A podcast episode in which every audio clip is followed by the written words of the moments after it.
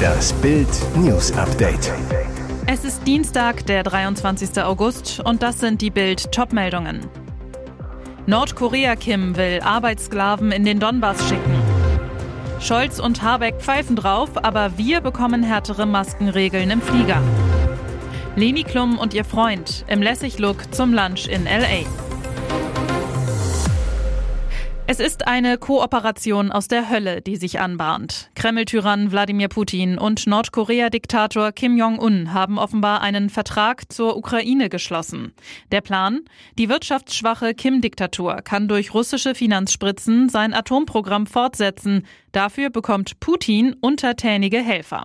Bild erfuhr, weil der Kreml die Kosten für den Wiederaufbau der besetzten und selbst in Schutt und Asche gelegten Gebiete in der Ostukraine gering halten will, sollen tausende Bausoldaten aus Nordkorea ins Kriegsgebiet geholt werden. Dabei handelt es sich ausnahmslos um Soldaten und Offiziere der Volksbefreiungsarmee. Faktisch bedeutet das, moderne Sklaverei. Für Kost und Logis wurden bereits in den vergangenen Jahren Nordkoreaner, also politisch Gefangene und verzweifelte Familienväter, die ihren Familien ein vernünftiges Leben ermöglichen wollen, nach Sibirien gekarrt, wo sie jahrelang für Russland Holz hackten. Das Geld für diese Arbeit sackt übrigens zum Großteil die Kim-Diktatur selbst ein. Eine Win-Win-Situation für die Regimeführer. Kanzler Olaf Scholz und Wirtschaftsminister Robert Habeck mussten im Regierungsflieger nach Kanada keine Maske tragen. Auch die mitreisenden Journalisten durften ohne Maske fliegen. Währenddessen herrscht auf innerdeutschen Flügen sowie auf Flügen, die in Deutschland starten oder ankommen, Maskenpflicht. Und jetzt kommt der Regelhammer. Nach Bildinformationen will das Bundeskabinett am Mittwoch die Maskenpflicht in Flugzeugen für uns noch einmal verschärfen. Demnach sollen nur noch FFP2-Masken erlaubt sein. Bisher gingen auch OP-Masken. Wenn das Kabinett diese Entscheidung umsetzt, wäre es eine weitere Verschärfung, während der Rest der Welt im Luftverkehr kaum noch Maskenpflicht hat. Vor dem Hintergrund des maskenfreien Fliegens in Flugzeugen der Luftwaffe wäre eine solche Entscheidung kaum noch nachzuvollziehen und sorgt für Kopfschütteln. Säbelangriff in bayerischer Innenstadt. Eine Frau hat am Dienstag drei Menschen im Stadtzentrum von Weiden in der Oberpfalz verletzt und damit einen Großeinsatz ausgelöst. Polizisten haben die Frau inzwischen festgenommen, teilten die Ermittler mit. Gefahr für die Bevölkerung bestehe daher derzeit nicht mehr. Drei Verletzte wurden vom Rettungsdienst behandelt, zwei mussten ins Krankenhaus mitgenommen werden. Zeugen hatten der Polizei gemeldet, dass eine Frau mittleren Alters Menschen mit einem schwertähnlichen Gegenstand verletzen würde. Die Kriminalpolizei Weiden hat die Ermittlungen inzwischen vor Ort übernommen. Zeugen werden befragt und Spuren gesichert. Das Auswandererpaar Andreas und Anna E., das ohne Zustimmung der jeweils anderen Elternteile ihre Töchter Clara und Lara nach Paraguay verschleppt hatte, bleibt auf freiem Fuß. Das Essener Amtsgericht erklärte am Dienstag, dass die beiden Eltern der Verurteilung auf dem Strafbefehlswege über zehn Monate Haft auf Bewährung wegen gemeinschaftlicher zweifacher Kindesentziehung zugestimmt hätten. Die Strafe sei für drei Jahre auf Bewährung ausgesetzt. Außerdem müssen die beiden als Bewährungsauflage eine Geldbuße von je 2520 Euro zahlen, erläuterte ein Gerichtssprecher. Das strafrechtliche Verfahren in dem aufsehenerregenden Fall sei damit damit abgeschlossen. Das deutsche Paar hatte die beiden Mädchen gegen den Willen ihrer jeweiligen ehemaligen Partner aus Essen und München im November 2021 nach Südamerika entführt. In einem Abschiedsbrief hatten sie erklärt, dass sie ihre Töchter nicht gegen das Coronavirus impfen lassen wollten. Die Kindesentziehung war nach schwierigen Verhandlungen und etwa sieben Monaten im Juni zu Ende gegangen. Das Auswandererpaar stellte sich wegen des hohen Fahndungsdrucks zunächst den Behörden in Paraguay und kehrte, wie zuvor die Mädchen, nach Deutschland zurück.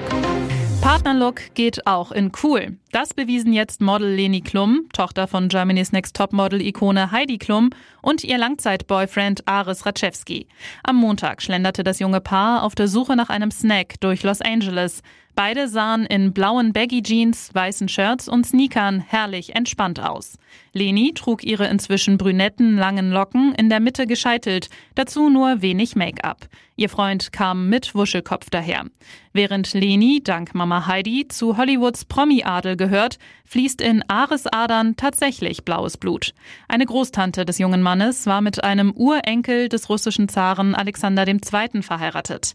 Auf seinem Instagram-Account zeigt sich Ares aber gar nicht herrschaftlich, sondern wie ein ganz normaler Teenager. Hin und wieder postet er sogar zuckersüße Pärchenfotos mit seiner Leni zum Dahinschmelzen.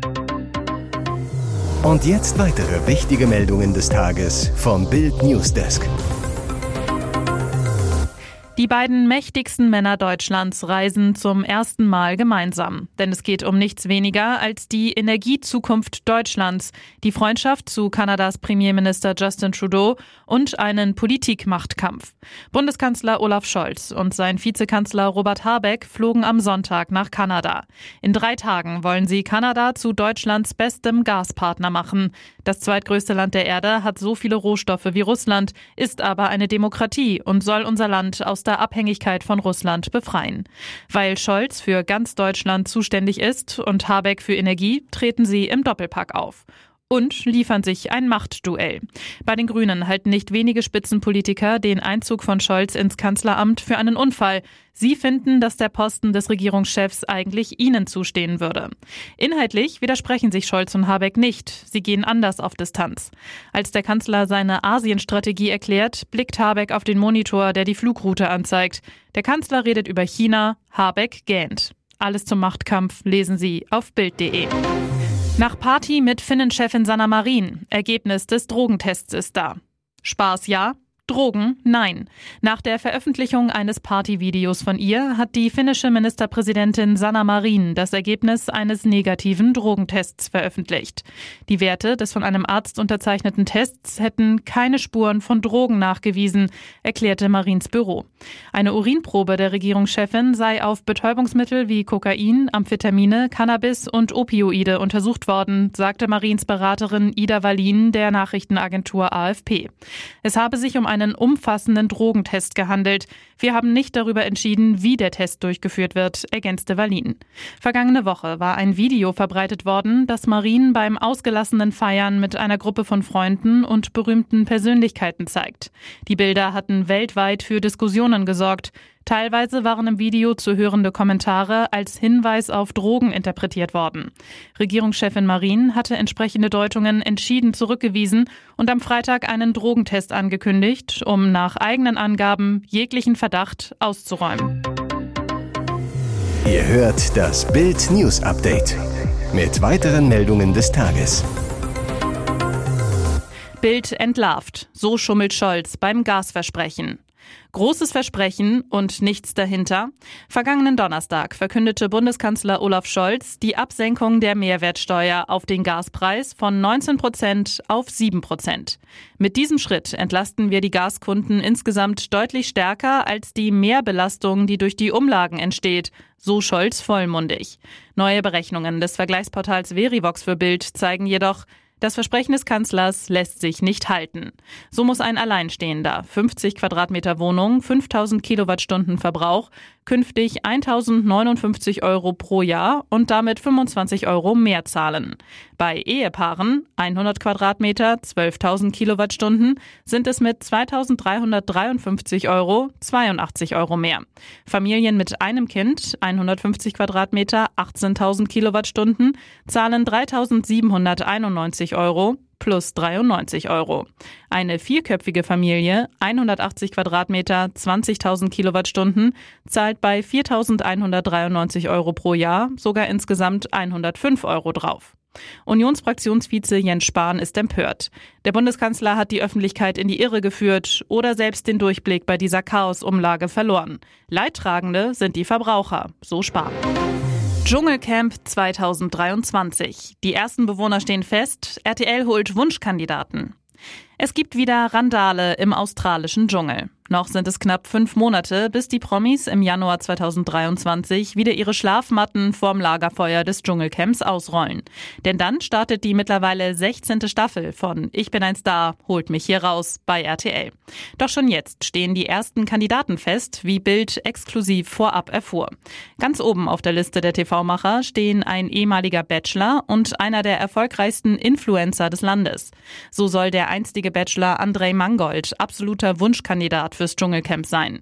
Seit seiner Teilnahme als Rosenverteiler im Jahr 2019 gilt er als gefragter Showkandidat.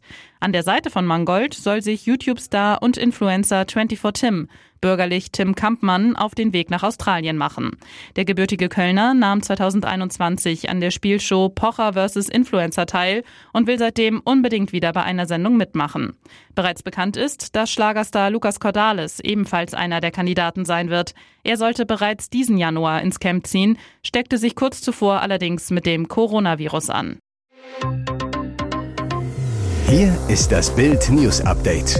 Und das ist heute auch noch hörenswert.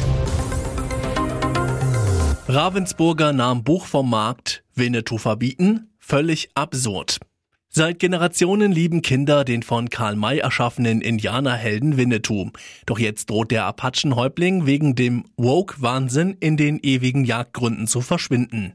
Der Ravensburger Verlag zog kurzerhand sein Buch zum neuen Winnetou-Film Der junge Häuptling Winnetou aus dem Verkehr und weitere Winnetou-Titel gleich mit.